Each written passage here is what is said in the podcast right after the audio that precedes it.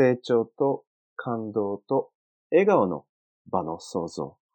それをするために、100年先にもつながる人育てをですね、旗に掲げようというふうに思って、ね、私の事業を展開しております。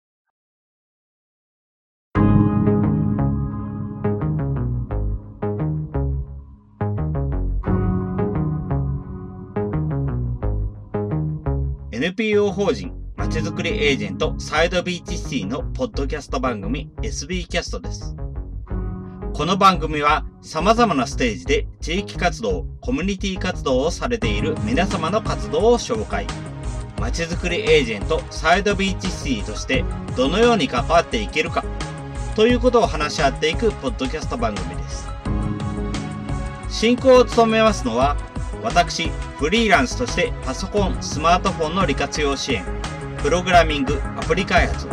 講師、書籍出版などを行いながら、この NPO の理事を務める高道恵です。どうぞよろしくお願いいたします。この番組は図面の出力、製本ならお任せください。株式会社トレースのサポートにてお送りいたします。それでは、今回のゲストは、株式会社100年人代表取締役、岸本育夫さんにお越しいただきました。岸本さん、どうぞよろしくお願いいたします。はい、よろしくお願いいたします。株式会社100年人の代表取締役をしております、岸本育夫です。お招きいただきましてありがとうございます。はい、どうもありがとうございます。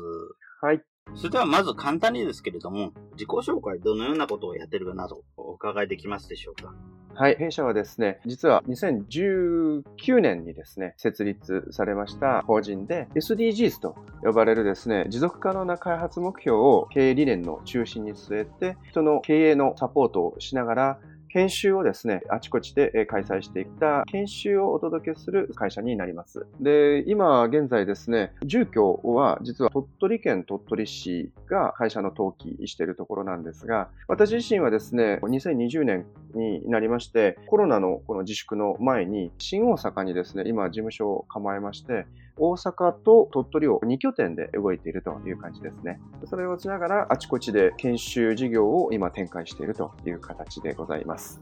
大阪の方でも活動されてるんですね。そうですね、はい、はい。メインは今のところは鳥取的なえっ、とね、これがですね、今ほとんど県外からの依頼が多くてですね、はい。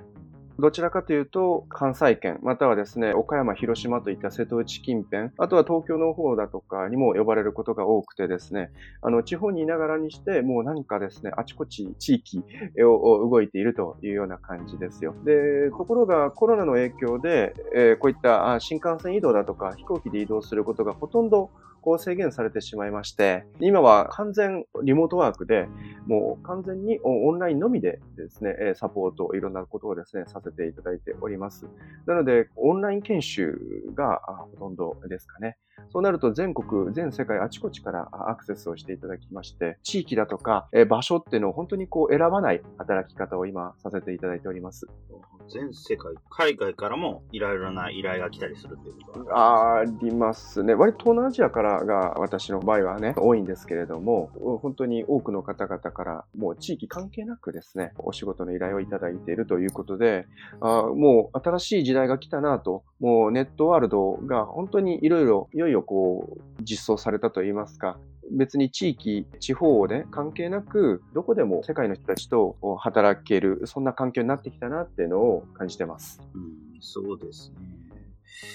特に自分も本当にオンラインでいろいろとやっていることが多いですけれども、はい。やっぱり地域の方、いろいろな地域活動されてる方も本当にオンラインでの活動が多くなってきましたし、ええ。やっぱり結構皆さん使ってらっしゃるなという、いろんなツールを使って活用して活動してらっしゃるなという感じはすごく感じてますね。ああ、そうですね。はい。あの私の場合はあの、まあ、情報発信をね、もうずっとずっとやっぱ意図的にしたいなというふうに思っておりまして、もう私は卒業してしまったのですが、以前はですね、大阪の門真に本社があります、夢の種ラジオというところで、日本最大手のですね、ラジオ放送局、ネットラジオ放送局だったんですけれども、そちらでラジオ番組を5年務めさせていただき、で、この情報発信をずっとずっとしていたんですよね。まあ、そんなこともありまして、ネットラジオだと、どこからでもアクセスできるじゃないですか。それこそ世界中から。そういった意味合いで、私自身、ネットラジオの可能性をすごく感じて、情報発信をですね、地方からでもできるなと思ってさせていただいて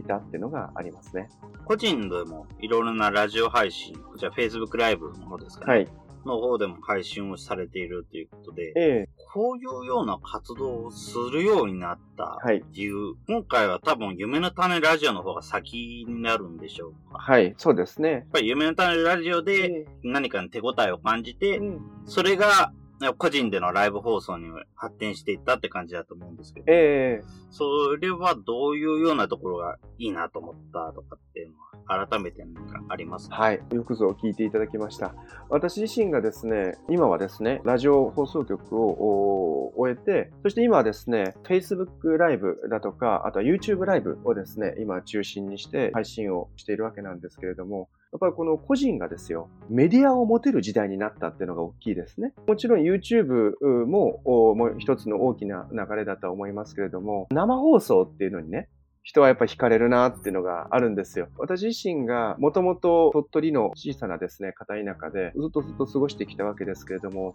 実はですね、そういった配信に興味を持ち始めたのは幼少期にあるんですよね。小学校の6年生ぐらいだったんですけれども、初めて親からラジカセをプレゼントしてもらったんですよ。買ってもらったんですよね。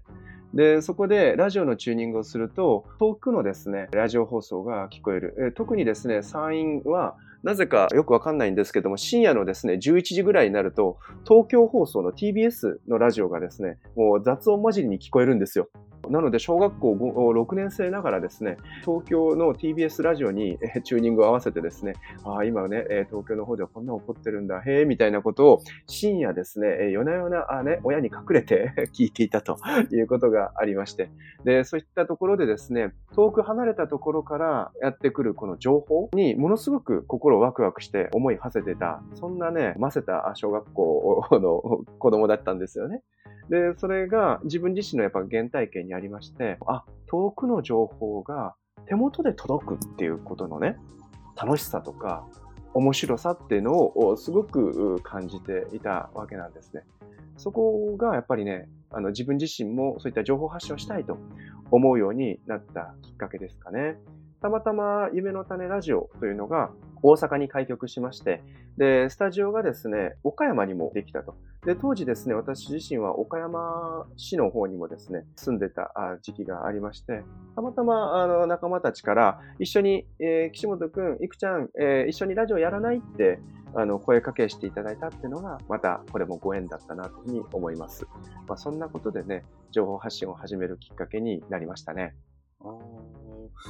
お今の種ラジオのパーソナリティは誘われて始めた、そうなんです。はい。え、もともとは誘われてや、え、始めたというのが最初ですね。やっぱり自分も、そうですね。最近だと、この SB キャストもそうですけれども、ポッドキャストをいろいろと他のところの人も聞くようになって、結構、あちこち、日本中あちこち、まあ場合によっては世界中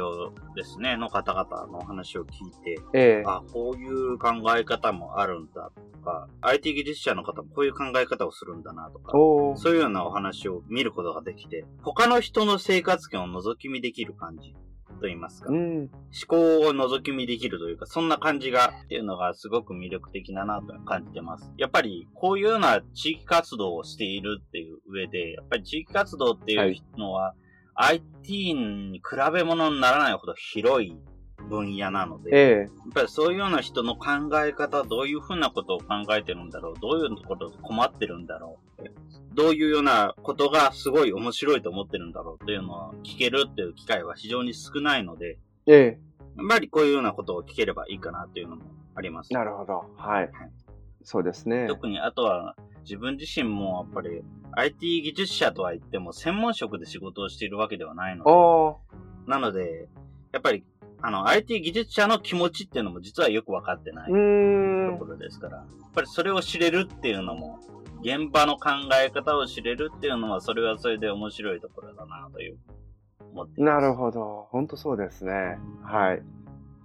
続きまして、そのようなラジオ放送をしていることで、最終的に何かこの活動で目的にしたいものっていうのは何かってありますか？はい。もともとですね、あの、やっぱラジオ配信をし始めた、またはこの Facebook ライブ、YouTube ライブで情報発信を始めたっていうのは、もうそれがですね、お仕事につながったりだとか、またはね、新たなこのクライアントの獲得だとか、まあそういったところにつながったらいいなというですね、非常に横島な考えで始めたわけなんですね。特に Facebook ライブだとか YouTube ライブを始めたのは、ちょうどですね、5ヶ月ほど前でして、コロナの自粛になって、対面のの研修事業だとか、または、こうね、えー、対面でやってた対面セッションなんかのコンサル、コーチングなんかがですね、もう一切できなくなりまして、どうしようかなと。売り上げが激減したわけなんですよ。同じようにね、困っていた、えー、地域の仲間たちもいましたし、まあ、同じようにですね、こう、地域活動をしている NPO だとかボランティア団体をね、やってる仲間たちも、この人の往来ができなくなったことによって、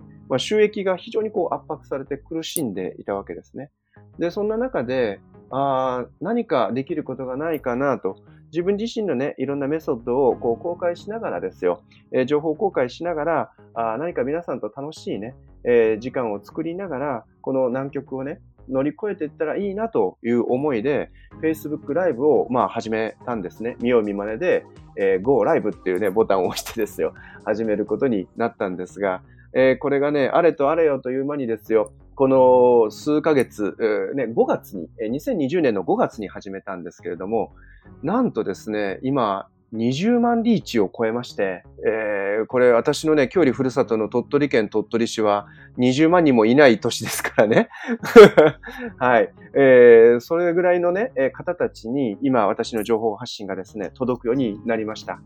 えー、結局、それで、あの、じゃあ地元の人たちばっかりが聞いてるかって言ったらそうでもなくてですね、えー、先ほど私がお伝えした、例えば、瀬戸内県の人たちだったり、または大阪近辺の人たちだったり、えー、東京やですね、北海道や沖縄の人たちがたくさんね、あちこちの人たちが聞いてくださってる。で、海外はですね、えー、アメリカ西海岸だとか、あとはマレーシアだとか、なぜかヨーロッパのドイツの方からですね、アクセスしてくださる方も結構いてですね、本当にこう、世界に情報発信をしていくのを、日々自分自身のそのですね、配信を通じて感じている、そんな最中なんですね。確かに。こちらの SB キャストとは別に、ええ、特にうちのサイドビーチシティの中の人たち、エージェントの人たちをお招きして、どういう感じでやってますかというのを話を伺うっていうような SBC オープンマイクということをやっているんですけど、はい、これがちょうど3月からですね。ね。なんで、動機としては本当に先ほどの話結構近くって、えイベントをオフラインでやるっていうのが難しくなったのもありますし、もともとうちの団体としてもエージェント、まあ理事以外のメンバーと話す機会っていうのが非常に少なかったので、やっぱりそういうような対話の機会を作りつつ、いや、こういうような活動をしてるんだぞというようなことを知る機会が作れればいいなということで、それで始めたイベントなんですね。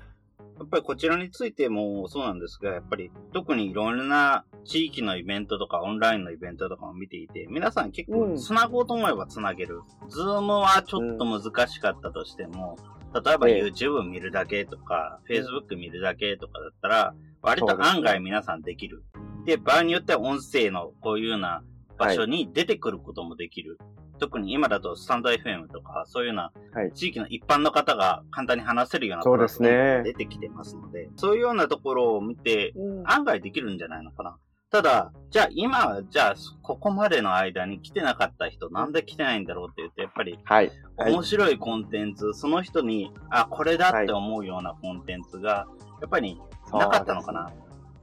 ね、今までなかったから来てないんじゃないのかなというのを、ちょっと感じていま。確かに。そういう人に届くコンテンツ、面白い、あ、この人が、あ、じゃあこういうのやってるんだったら、インターネットを見てみようかなっていう、そういうようなコンテンツを出してみようかなと。思って今、SBC オープンマイクも含めていろいろやってる感じですかね。そこ大事な視点ですよね、本当に。地域についても何かやればいいかなという思ってます。ええー実際でもこのただただ情報発信をすればいいかというとその出しただ出しっぱなしになってるっていう場合も結構あってですね。で私自身が大事にしているのはそれがただただあ情報発信をするというだけではなくて、その後にですね、何かしら皆さんに行動をしてもらう、そんなね、配信を実は意図してやってるんですよ。例えば、私自身が今、バックエンドで持っているいろんなですね、オンラインスクールだとかですね、または、そういったオンラインでのですね、そういうコーチングセッションの仕事だとか、または私自身がサポートしている SDGs のですね、地元で採れているそういったね、食べ物だとか、そういった製品、プロダクツをね、皆さんに買っていただくだとか、つまり、情報発信をね、することによって、ただただ発信するだけではなくて、それをですね、その後のビジネス動線に載せるビジネスライバーとしてですね、自分自身はそういった立ち位置でですね、ライブ配信を行っているんですよ。Facebook でそれをね、え中心でやっているのはやっぱり意味があって、YouTube ではですね、YouTube でやってるのももちろん配信はしているんですけれども、中心はですね、顔と顔が繋がっている Facebook の皆さんに情報を発信するというのをですね、私自身は意図してやっているわけですね。はい。うちの SBC オープンマイクなんても、はい、この間、ようやく Facebook での、Facebook ページでの配信も始めてですね。同じくツール、同じものを使ってると思うんですけど、はいはい、ストリームヤードを使って、えー、Facebook ライブと YouTube ライブと、あとは自分個人の方のペリスコープの方に、やっぱりね、なんだかんだだ、やっぱり、うん、自分のツイッターのフォロワーなんかだと結構、IT コミュニティ側の人っていうのが多いので、やっぱりそういうような人に届く何らかの接点を作る。いやー、それ大事ですよね。本当に。こういったリーチ数がどんどん増えていくとかね、あの、また多くの方たちに聞いていただけるようになるっていうのは、本当にありがたいなというふうに思うんですが、その先にある、そのビジネス動線がちゃんとできていない人たちが結構多くてですね。で、結局それがただただ配信するだけになっている方が結構多いわけですよ。そこで、例えば、じゃあ地域のね、いろんなものにそれがお金が落ちるだとか、会費が落ちるだとか、またはそこで人だかりができるだとか、そこに何かですね、自分が、自身が動かなくても学びの場にこうリーチできるだとか、そういったですね、動線を作っていくのが私の仕事だなというふうに思ってるんですね。あくまでライブ配信はそのですね、入り口でしかないなと。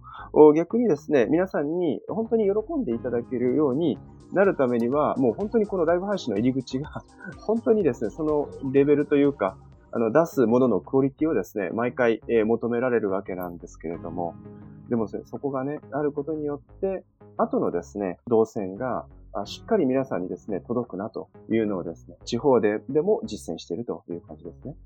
ライブは本当に入り口で、やっぱりそこから何らかの形で他のところに繋げていくっていうのは、そうですね。ポッドキャストでは結構そういうのを考えてらっしゃる方も多いので、自分の聞いてる限りですと、例えば、ええ、ポッドキャストで語った内容を、やっぱ文章化して、編集して書籍にする KDP っていう、アマゾンの書籍に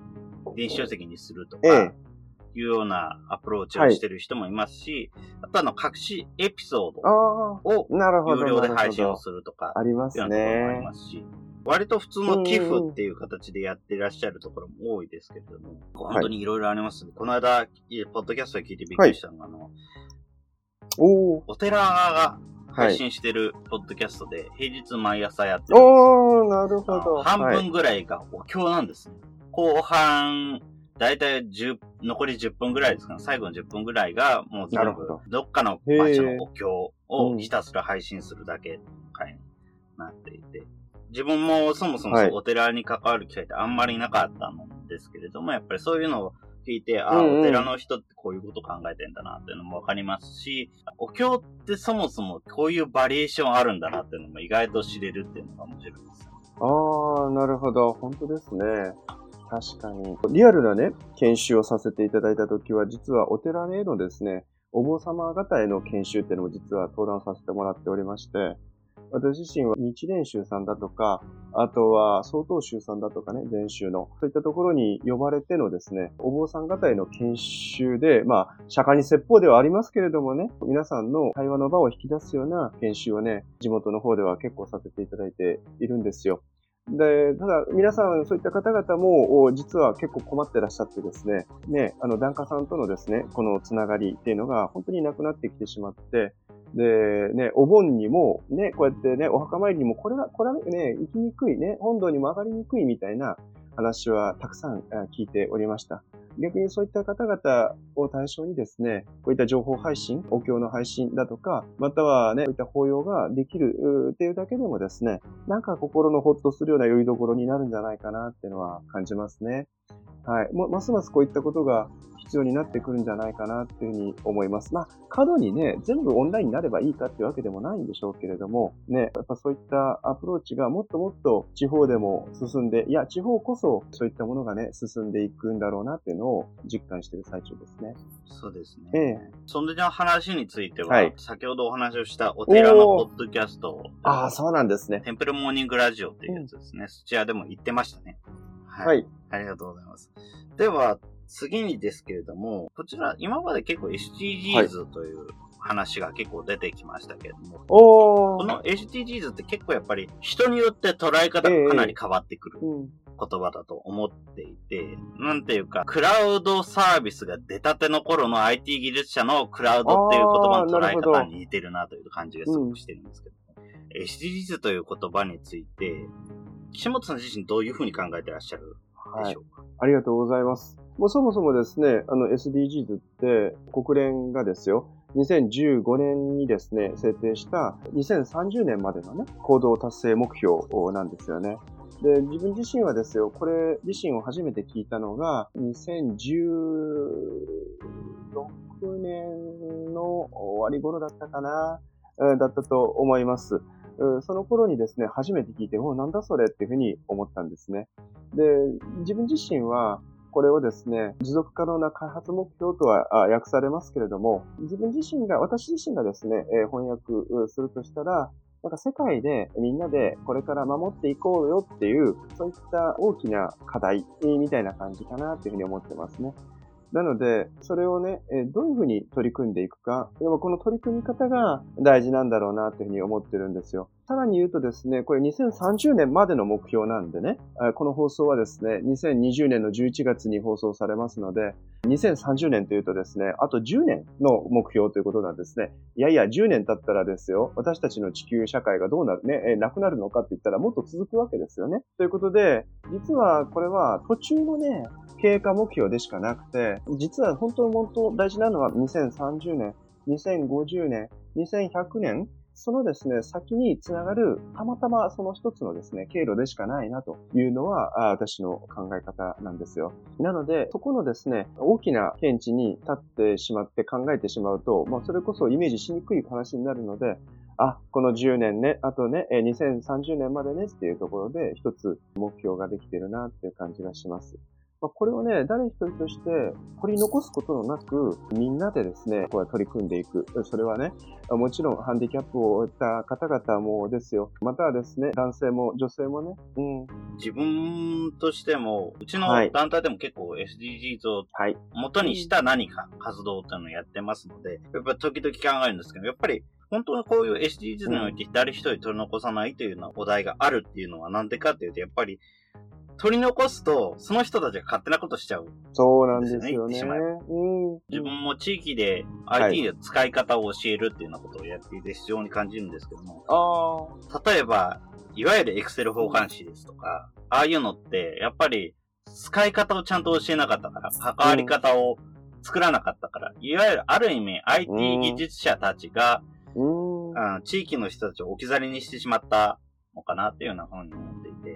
ぱりそういうようなところだと、え結局そういう人たちが勝手にいろいろな使い方をしてしまうので、うん、結局お互いにとって損をしてしまう、損をするツールになってしまう可能性がある。のかなっていうような感じがすごく感じています。本当ですね。まちづくりエージェントのホームページ見させていただいたら、SDGs の社会勉強講座、あ、フェイスルックなんていうのもね、されていらっしゃるじゃないですか。ねえー、そういったところで、ああ、そちらでもいろんな活動を勉強会されてらっしゃるんだなっていうのをね、体験しながら、ね、準備させてもらってたんですけれども、つい最近ですね、私のこの株式会社100年人の方で、鳥取県のですね、鳥取 SDGs パートナー制度というのが実はありまして、県のですね、その認定、えー、登録を受けましてね、地元企業で SDGs を推進していく、そのね、企業さんですねっていうね、認証をいただいたところなんですよね。同じようにこう認証を取っていってる地域の経済界の仲間だとか、NPO だとか、そういった仲間たちと手を取り合いながらですよ、このね、SDGs を推進していくための、じゃあビジネスモデルは何なのかなとかね、あとは、環境的にじゃあ何を考えたらいいのかなとか、じゃあ社会は何を求めているんだろうかっていうような学びの場をですね、これからもたくさん作っていきたいなというふうに思ってまして、そういったですね、ラーニングコロニーって私は呼んでるんですが、こう触れる場をですね、たくさん作っていけたらいいなというのが私の思いなんですよ。すはい。うちも神奈川 SDGs パートナーになっておりますので。はい。ね。やっぱり自分たちもいろいろとやっていければいいと思いますし、はい、継続するために NPO っていうのはちょっと違うのかなって正直ちょっと思ってるところもありますが、やっぱり、まずはベースとして、やっぱり NPO があって、それぞれの理事なら理事の、会員なら会員の、エージェントの皆さんならエージェントの皆さんの活動があってっていうところなんで、まずはベースステーションとしての NPO という感じで捉えています。ああ、なるほど。あの、実はですね、私が法人を設立するときに実は悩んだところなんですよ。どの法人格で、このね、やっていくかということで、結果的に最終的に株式会社の法人のね、形を選択することになったんですけれども、それはなぜかというとですね、その経営理念の真ん中の中に SDGs を据えた状態でビジネスをやっていくことの可能性を見出したかったわけなんですね。そこで適正利潤がちゃんとですね、降りて、そしてそれが社会にちゃんと回っていく。これが実はないことには本当の意味での持続可能にならないなというふうに思ったんですよ。だからこそ企業にですね、SDGs を企業がやると。いうことが、私自身のね、この設立した時の思いでして、だから NPO の方には行かなかったんですね。で、実際 NPO 活動はたくさん他にもやってるんですよ。いろんなとこで理事になっていたりとかですね。いろんな地域活動に関わらせていただいてて、それはそれでやればいいと。ただ、私自身がこの SDGs をこう経営理念の真ん中に据えてやるんだという、こういったね、組織があってもいいんじゃないか、なんていうふうに思ってですね、100年先にもつながる人育てをしたいという思いで、100年人という会社を設立したんですね。はい。いいですね。100年先にもつながる。ね、やっぱ事業をね、えー、お金を残すのは下で、ね、組織を残すのは中で、で、人を残すのが上だってまあ言われるわけですよね。で、でも人づくり、人育てってね、まあそんな簡単にね、工場でできるわけではありませんから、はっきり言ってですね、そんなね、ファストフードみたいに、はい、できました、お待ちどうさまでした、みたいな感じで、そんなね、人ってやっぱ変わるものではない。でもそれはですね、時間をかけて、次の世代、次の世代、ね、まあ、 seven generations なんていうふうにね、アメリカのインディアンたちは言いますけれども、その次の世代の、次の世紀の人たちにもつながる人育てを、今のこの私の段階のジェネレーションで、この歯車、えネジを一つ作っていく、みたいなことってね、やらないといけないな、それとも、それこそ自分のミッションとして、これをね、やりたいなというふうに思ったわけなんですね。自分もそうですね。はい、今、IT 関係ということでいろいろやってはいますけれども、え今後を見据えてっていうのももちろんありますので、やっぱり今っていうのは、今結構子供向けに、例えば IT 教育、プログラミング教育とかで文脈で話は多いですけれども、それを、その子供が活躍する土壌で、多分上司になるのって誰だろうってそうですよね。その子供ではないんですよね。うん、多分、今の親だったり、うん、地域の人だったり、するわけで、で、そういうような人が変わらない限りは、あんまり状況は変わらないんじゃないの？かな、というふうに思っていまして、やっぱりそういうような時のためには、まずは大人を変えることの方が先かな。まあもちろん子供を変えることも重要なんですけれども、子供の環境を変えることも重要なんですけれども、そのことはどうせ誰かがみんなやってるんで、それは置いといて、えまずは大人向けにっていうところが自分たちの行動の理念で、自分たちのというか自分の行動理念ではあるので、そういうようなところでは本当に人づくり、人育てっていうところは非常に共通するなというような感じなるほど。実はですね、これ私自身はね、2年間の引きこもりを体験してるんですよ。もともと。学校を出てですね、社会に出るときに、まあいろいろとですね、コミュニケーションで悩んで、実は暗くですね、悲しくこう自宅に引きこもっていた2年間っていうのがあるんですね。で、そこから、まあ、引き出してえ、引き出されていく、社会復帰していくきっかけがあったわけなんですけれども、そういった中でですね、心ある大人、心ある一人。えー、そういったね、えー、今の、まあ私のメンターと呼ばれる方にね、出会ったわけですよ。で、そこで私自身は自分自身が救われた、引き出されたっていう経験がもともとあるんですね。そういった経験をしていらっしゃる、ね、苦しい思いをしていらっしゃる方々、またですね、自分自身の能力があるのに、ね、社会にですね、認められてなくてですね、こう、苦しい思いをしていらっしゃる人たち、実はね、たくさんいらっしゃる。で、そういったね、まだ見ぬ自分にですね、出会える場っていうのをですね、えー、もっともっと作っていきたいなっていうふうに今、今になって思うわけなんですよ。人ってのはもうね、磨けば光るダイヤモンドの原石のようなものだってね、松下幸之助さんが言われているわけですけれども、まさにね、この人は、もしかしたらですね、えー、ダイヤモンドじゃなくてね、エメラルドかもしれない、ルビーかもしれない、サファイアかもしれない、水晶かもしれない。ね、でも、内側の、この、きらめきを磨こうと思ったら、光を輝かせようと思ったら、やっぱりね、誰かしら、人、人と人とでですね、えー、磨き合っていく。やっぱこれがね、どうしても、必要になってくるんじゃないか。いつまでですね、いつまでもですね、このリモートワークだとか、オンラインでね、やっていくのももちろん大事なんですけれども、やっぱりね、そこで関わっていくべきは人なんだなっていうのを思ってやってるんですね。えーその通り、本当にその通りだなと思います。やっぱりリモートワークって言っても、えー、やっぱり向こう側には人がいますので、なんで、それを聞いてる感じだと、案外意識できないというか、体感、実感できない人って結構いるかなという感じはしていますね。自分なんかだともうなんだかんだってインターネットに関わるようになってもう21年ぐらい経ちますから、もういい加減慣れましたけれども、やっぱり多分今、インターネット始めましてっていう人もいたりしますし、そういうような人を取り込んで、向こう側の人を体感するっていう感覚を持ってもらう。なるほど。すごい。そうですね。難しいところですよね。自分たちは逆に自然に身につけてしまったので、うん、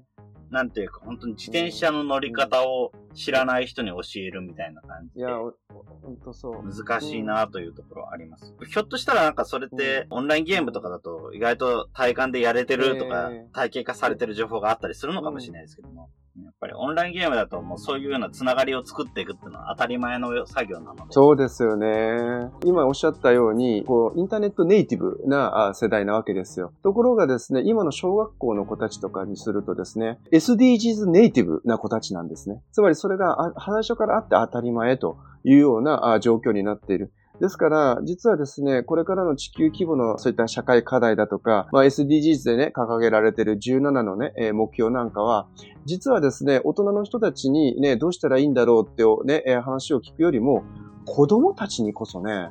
聞くとですね、もうすんごいスペシャルな答えがいっぱい返ってきますね。ですから、実はね、大人の人たちを教育するよりも、子供たち、ね、にお伝えする方が実はね、本当の意味での社会課題を解決することになっていく近道なんじゃないかなっ。むしろそれで、その子たちが一人一人のですね、えー、思いを形にして、夢を叶えて、自分自身の個人の意識変容をすることによって、社会が変わっていく、そういったですね、社会システムをこう変えていくには、本当にね、若い子たちの、この子供たちのですね、えー、未来、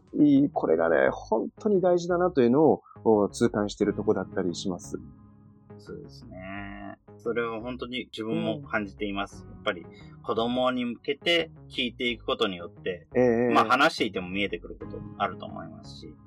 そういうようなところで子供と話をしていくことで何かを見つけていきたい。それを記録していきたいなというのは、なるほど。いいですね。なるべくそういったですね、小学校だとか中学校だとかですね、まあそういった地域活動においての、そういった SDGs をね、えー、どうやって身近に自分ごと化していくかというような、そんなですね、体験ワークショップなんかもこれからですね、えー、このコロナの参加ではありますがあ、続けていこうというふうに思っているところです。はい。ありがとうございます。はい。はい、それでは次にですけれども、えこちら IT についてどう関わっていきたいかなどってありますか ?IT ですね。はい。はい、えー、私自身がですね、あの、IT のことに関しては、そんなにですね、プロフェッショナルなほどではないというふうに思ってるんですね。ただ、自分自身大学卒業する、入学した時に、もうパソコンをですね、一人一台支給されるような時代だったので、あの、もうそれがあって当たり前というような感じになってます。ただ、私自身がですね、パソコンじゃあ使うかって言ったら、きっとですね、それはまた、この21世紀のですよ、新しい時代に、また、携帯が変わってくるだろうな、っていうふうに思ってるんですね。で、それは、これからデバイスがですよ、もっとウェアラブルになってね、えなんか装着するような形になって、例えばですよ、Google ゴーグルとかね、Google メガネみたいな感じになるかわかんないんですけれども、なんかそんな感じで、えー、自分の肌身に装着してですよ。そして、えー、そこから全てが操作できるような方向にきっとなっていくだろうな。まあ、Apple Watch なんてのもありますけれどもね、スマートウォッチだとかね。えー、そういったものがもっともっと出てくるだろうなっていうふうに思ってるんですね。で、こういったのをね、え活用できる人と活用できない人の、なんていうかな、差と言いますか、デジタルデバイドがさらに進んでいくのをね、すごく危惧しているとこだったりしますし、地方はですね、もう映画な、ズームなんてやらんでも、ね、あのね、会って飲みは映画なっていう人たちもねやっぱりたくさんいらっしゃる。うん。で、その感覚が、やっぱり、こう、地方とですね、都市部のですね、この意識の差として、もう今、すでにもうね、このコロナの自粛期間中にかなり開いているのを感じているんですよ。なので、もう危機感バリバリですね。そう。なので、地方の人こそですね、そういったものを活用して、世界とですね、仕事をしていく。またはですよ、ね、東京、大阪一極集中ではないところでですね、豊かな自然環境の中に囲まれつつ、そういったですね、最先端のビジネスをできていくっていうようなことも、もっとされたらいいのになあそういったことはね、私自身もっともっと探求していきたいなというふうに思っているところなんですよ。そうですね。ええ。自分も非常にいろんな話をしていて、はい。いろんな地域に関わっていて、非常に感じるところで、今、えいろんなインターネットコミュニティだったり、はい、地域コミュニティだったりに関わって、いろいろ話している人と、自分たちでしかズームで繋がんない人と、いやおっしゃる通りですね。運転の差が出てるんですよ、ね。本当そう。うん。いや、ここはすごい、本当に差になってますよ。はい。で、やっぱりそういうような人たち同士の話がすごいしづらいっていうのは自分も非常によくわかっているので、やっぱり文化がある程度違いすぎて会話が通じないんですよね。うん、それをまた新しく生まれてる溝というか、デジタルデバイドというか、うん、そういうようなところもあるなっていう感じがして、うんうん、自分としては焦りというのは非常に感じています。ああ、そうですか。あの、昔、ま、ちょっと前にですね、流行ったあ映画なんですけど、レディプレイヤーっていう映画見たことあります？あ、はい。あります？あります、あります。あの世界、えー、なんていうかな、はい、この仮想現実がリアルなとこと融合していくっていうね、その近未来の SF アドベンチャーなんですけれどもね、スティーブン・スピルバーグが作られたね、映画なんですけど、あの世界がきっとですね、もう5年、10年先には待ってるだろうなというふうに思うんですよ。で、一度も会ったことがない、一度も顔を合わせて一緒にご飯食べたことのない人とビジネスしたりとか、仕事したりとか、いろんなですね、意思決定をしていくようなことっていうのが、これからますます起こっていくんじゃないかというふうに私は思ってるんですね。だって、この高見さんともまだ一回もお会いしたことないわけですよ。でも、こんなにね、えー、思いをこう お互いに話しながら、こう番組ができていくっていうのは、やっぱなんか何かしらこの新しい時代を、なんていうかな、生きているからこそ、今の時代を生きているね、からこそ、そういった信頼関係をね、えこの空間のこの間を取りながら、している、作って、この場を作ってるっていう感覚があるんですね。で、これからの私たち、それこそ子供たちにですね、必要になってくるのは、そういったですね、コミュニケーション能力の大事さだとか、そういった目に見えないところで、リアルに合ってないんだけれども、信頼関係を築いていける、そんなね、アプローチの仕方だとか、こういったものがですね、もっともっと必要になってくるぞっていうのをね、ちょっと感じちゃったりしたしてるんですね。うん、そうですね。非常に、やっぱりそういうようなコミュニケーション技術っていうのも必要ですし、あとは今だったらオンラインツールをもっと効率よく使う。もちろんもちろん。多分今だったら Zoom って最適解ではないと思うので、うん、だからそういうようなものをうまく選んでいく。うん多分同じツールで全部やるって無理だと思うんですよ、今は。うん、そういうようなのをうまく取捨選択するスキルとか、やっぱりそれって本当に、子供さんは多分できると思う。んですけども、逆に大人は難しいところはありますから、本当おっしゃる通りそこは試していきたいですね。はい。はい。はい。ありがとうございます。はい。はい。それでは次にですけれども、今後、インターネットで下本さんの活動を知るにはどうすればよろしいでしょうかありがとうございます。えっ、と、まずですね、ホームページがございます。まず、株式会社100年人。こちらのホームページはですね、1、10、100の100、1年、2年、3年の年、えー1人、2人、3人の人、これでね、検索していただきますと、上の方にね、上がってまいります。またですね、私自身の個人のですね、活動は、ひらがなで岸本育夫で検索すると、個人のですね、ホームページの方も上がってまいります。またですね、Facebook を開いていただけますと、Facebook ページではですね、今150回以上のですね、ライブ配信の動画、コンテンツ、もこれ動画セミナーになっているんですけれども、もう完全に私自身がですね、有料講座で喋っていたの内容を、ダダ漏れでですね、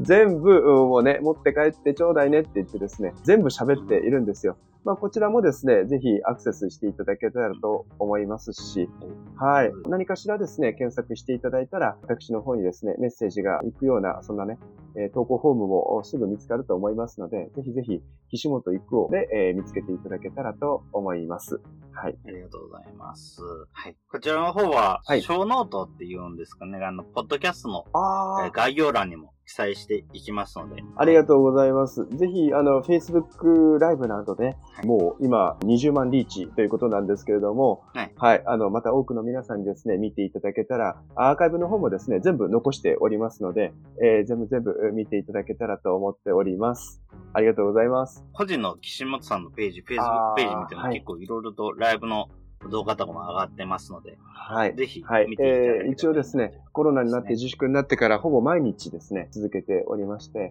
ぱこう、ライブ配信もですよ、やっぱ続けるって、本当にね、いろいろ苦労がありますけれどもね、やっぱりやり続けていくことにやっぱり意味があるなと。地域活動も、ソーシャルビジネスも、えー SDGs もですね、やっぱりこう続けていくことにやっぱ意味があるなっていうのをね、えー実感しているそんな最中です。はい。はい、そうですね。ありがとうございます。はいそれでは最後になりますけれども、岸本さんの活動のキーワード、あれを教えていただけますでしょうか？キーワードですね。はいはい。私のお活動のキーワード。それはですね、成長と感動と笑顔の場の創造です。成長と感動と笑顔の場の創造。おそれをするために、100年先にもつながる人育てをですね、えー旗に掲げようというふうに思って、えーね私の事業を展開しております。はい。はい。ありがとうございます。非常にそこですね。やっぱりえー成長していくっていうのをやっぱり見るのも楽しいですし、だそういうようなことをどんどんやっていければいいなというのはありますね。ああ、確かに。この成長っていうのは、私自身のその現代におけるね、英知だとかだけではなくて、それこそ温故知新でですね、この古きを知って新しきを知る先人の知恵たちが実はですね、東洋の中にはたくさん詰まっている。それを現代に蘇らせることによって、その人に咀嚼していただけるような形にして、人の成長につなげるっていうのが私の成長のキーワードですね。あとは、笑顔ってのはやっぱりね、人生はやっぱりいつからでもやり直せてですね、笑顔になれるんだっていうね、まあその2年間の引きこもりもあって、えー笑顔になれる体験っていうのを大事にしております。そして、感動っていうキーワードは、やっぱり自分自身がまだ見る能力が引き出される、そういった体験の場に立ち会うことによって、人は感動するんですよ。心が震えるっていうことが、どれだけですね、大事なことなのかということをね、会社のね、事業として提供していきたいなと。これからもですね、愚直に続けていきたいというふうに思っております。はい。はい。ありがとうございます。はい。今回ですね、横浜に住んでいる私の友人の山口さんというね、えー山口恵美ちゃんという方からね、えーご紹介いただきまして、こうやってね、神さんとご縁いただきまして、本当に嬉しかったんです。またね、この、これを機会に、い何かしらね、もう SDGs だとか、地域のことだとかで、こう連携させていただけたら、あー私とっても嬉しいなというふうに思っている、そんなとこです。はい。はい。どうもありがとうございます。こちらこそ、ありがとうございます。はい。はい。それでは、だいたいこれぐらいですよね。はい。それでは、今回は、鳥取で活動していらっしゃる株式会社100年人代表取締役、岸本育夫さんにお越しいただきました。岸本育夫さん、ありがとうございました。はい。ありがとうございました。はい。ありがとうありがございました。とうございました。はい。はい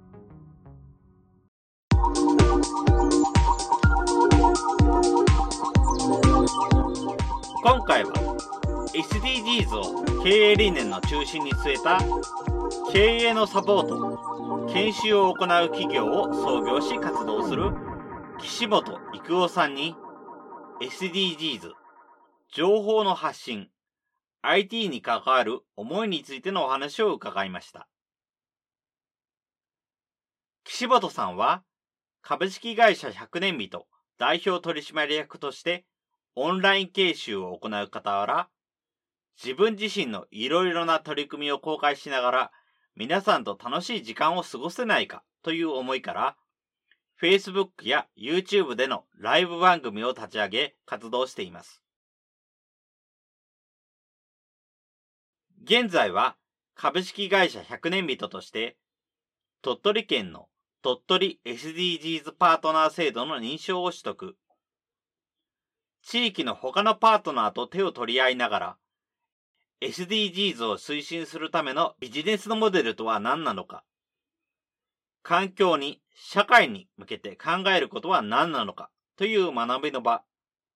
ラーニングコロニーをたくさん作っていければいい。ということを考えています。岸本さんが今感じているのは、デジタルデバイドの存在。パソコンやスマートフォン、様々なウェアラブルデバイス。これらを活用できる人とできない人の差。この溝がさらに広がっていく今に危機感を感じているとのこと。地方の人こそ、こういった様々なデジタル機器を活用し、世界と仕事をしていってほしい。東京、大阪、一極集中ではないところで、最先端のビジネスをもっと探求してほしいと、岸本さんは言います。そしてもう一つ、インターネットを介した取り組みが増え、インターネットとリアルが融合していく様を感じている今。今後、一度も会ったことがない。一度も顔を合わせたことがない人とビジネスをしていくということが、ますます起こっていく。これからの私たち、子供たちに必要となるのは、今までと違うコミュニケーションの仕方。リアルに会ってないけれども、信頼関係を築いていけるアプローチの仕方ではないかと、岸本さんは言います。岸本さんの活動のキーワードは、成長と感動と笑顔の場の創造。現代における英知だけでなく、先人の知恵の中にある英知。それを現代に蘇らせることによって成長につなげる。自分自身がまだ見る能力が引き出される。そういった体験の場に立ち会うことによって人を感動させ笑顔にする。